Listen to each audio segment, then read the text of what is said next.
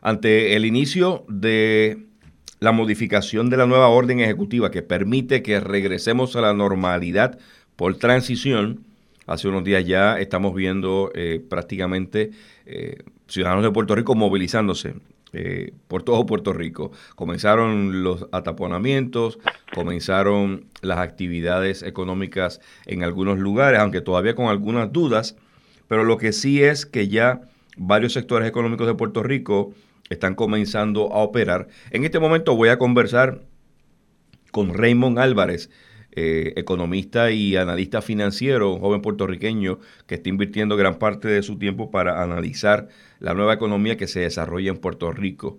Eh, gracias Raymond por aceptar la invitación de conversar aquí en Guapa Radio. Saludos, gracias. Eh, todo un placer eh, poder estar en su programa y poder colaborar de, con el conocimiento y la experiencia eh, un granito de arena. Muy bien. Además de eso, Raymond también comparte en otros foros económicos, en otros medios de comunicación en Puerto Rico. Eh, Raymond, analicemos eh, brevemente eh, la segmentación de los sectores económicos que han sido autorizados a operar. ¿A qué riesgos y fatalidades se, pudiera, se pudieran exponer? Que sí. Mira, cuando vemos los primeros sectores que están, ¿verdad? o que están autorizados de cierta manera a estar abriendo, eh, son ¿verdad? servicios de salud como oficinas médicas, salud eh, mental, dentista, optómetra, y en la área de automatriz, pues talleres mecánicos, centros, taxistas, así mismo ¿verdad? servicios financieros, hipotecarios, seguros, notarios, ingeniería. Este tipo de servicios, eh, por, lo, por, lo, general, lo que son, ¿verdad? Por lo que uno puede decir, servicios de, de salud, eh, están en gran riesgo. tienen un, un 3.14 o más. Cuando hablas de riesgo, te refieres a riesgo de contagio de contagio. ¿Por qué? Por el alto volumen que esto eh, eh frecuenta. Eh, si vemos la información que proyecta de Fortaleza, su grupo de asesores, servicio de salud y servicio educativo están casi virtualmente en un empate. Porque obviamente pues hay un grupo grande de personas que estarían transitando o estarían brindando estos servicios en, espacios pequeños. Pues, la posibilidad de contagio es grandísima. Sin embargo, la importancia de ello eh, eh, en el aspecto eh, económico y financiero pues, es sumamente grande. porque si vemos por lo menos ejemplo de transportación, transportación para el, para el año 2019 movió unos 7.436.4 millones de dólares y es un sector que no se puede no se puede quedar sin, trabajar por siempre. Pues ya perdió dos años de ello. El área de finanzas y seguro que está ya, ya, entra en vigor mueve unos 3.154.2 millones de dólares.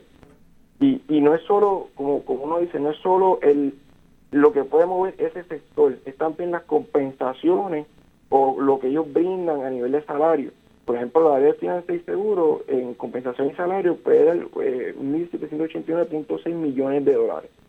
imagínate que ese dinero por estos dos meses no se ha estado moviendo en la economía, donde hay personas que quizás eh, lo único que están eh, trabajando es con sus ahorros o con algunos de los beneficios que le han dado para traer del desempleo.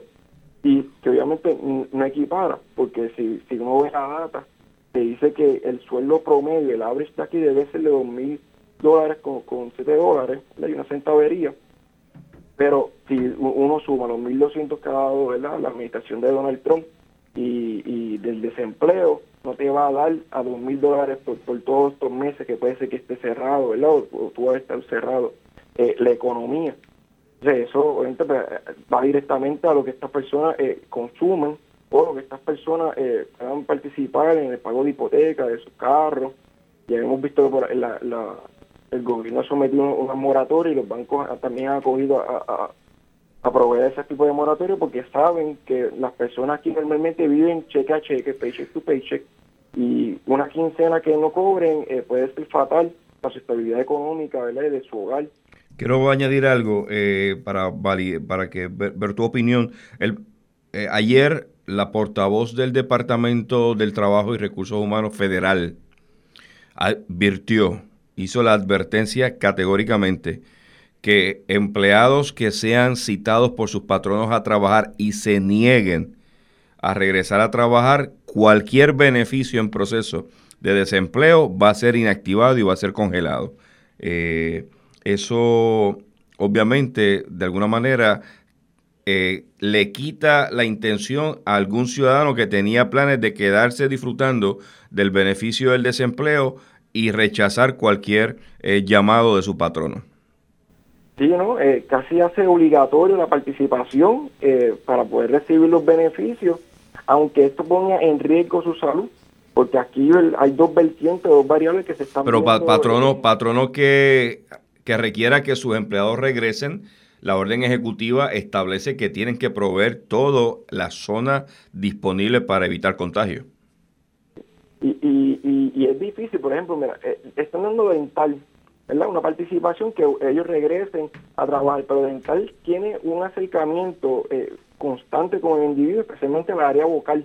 Así que estamos hablando que, que cómo estas personas, o cómo el, el, patrono va a asegurar exactamente que esas personas no, no reciban contagio.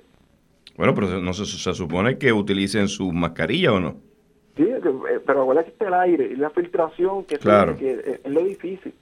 Eh, pero, eh, y lo importante de esto, de, que la economía reabra, ciertamente, es, aparte del movimiento económico que, puede brindar, es, empezar que las empresas privadas asuman un rol de responsabilidad y activo en a la hora de, esta pandemia, porque no hemos, hemos como han estado cerrado, no hemos visto quizás todos estos sectores empezando con sus iniciativas y sus proyectos de cómo, de cómo asegurar. Así que lo más probable, eh, de alguna manera lo tendrán que hacer.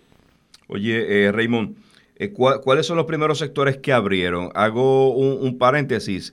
Eh, cabe señalar que es importante que la ciudadanía cuando vaya a ejercer, a ejercer su derecho y su libertad de consumir, Obviamente eso es otro tema más adelante, porque se ha hablado aquí de que la gente estaba esperando los 1.200 dólares o el desempleo porque se estaban muriendo de hambre. La realidad es otra, ha trascendido de que la gente ha estado gastando el dinero en, en, cosas que no necesariamente es alimento, pero no nos vamos a meter ahí. A lo que hoy es que eh, se, se, vieron visuales de, de personas haciendo filas en, en, algunos establecimientos y cuando comenzó a llover eh, estuvieron manteniéndose eh, mucha gente aglomerada en vez de estar refugiados en sus automóviles. Así que el llamado también a la ciudadanía es prudencia y cordura en ese sentido de no exponerse, porque de nada va, ya la, ya la gobernadora lo advirtió, Raymond, y tú me validas esto, si en el proceso de la transición de volver a la libre economía y al consumo, la gente pone en riesgo la salud, la orden ejecutiva va a volver a restringir el acceso al, comercio.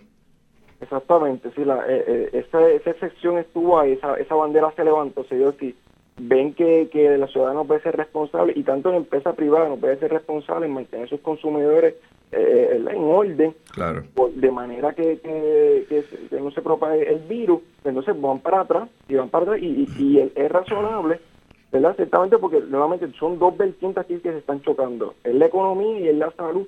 Y, por, por ejemplo, el área de consumo, Puerto Rico mueve más de, consumo, así que las personas, es regular que las personas compran aquí en Puerto Rico mucho. Aquí no es, esto no es una economía agraria, esto no es una economía de, de, de, verdad que las personas tengan una finca y produzcan sus propios alimentos. Aquí el puertorriqueño consume, el puertorriqueño gasta, así que eh, todo dinero que llega aquí al bolsillo del puertorriqueño va a estar siendo eh, usado para un, gasto, si sea en alimentos, en ropa, en, entretenimiento o, alguna deuda que ellos tengan pendiente.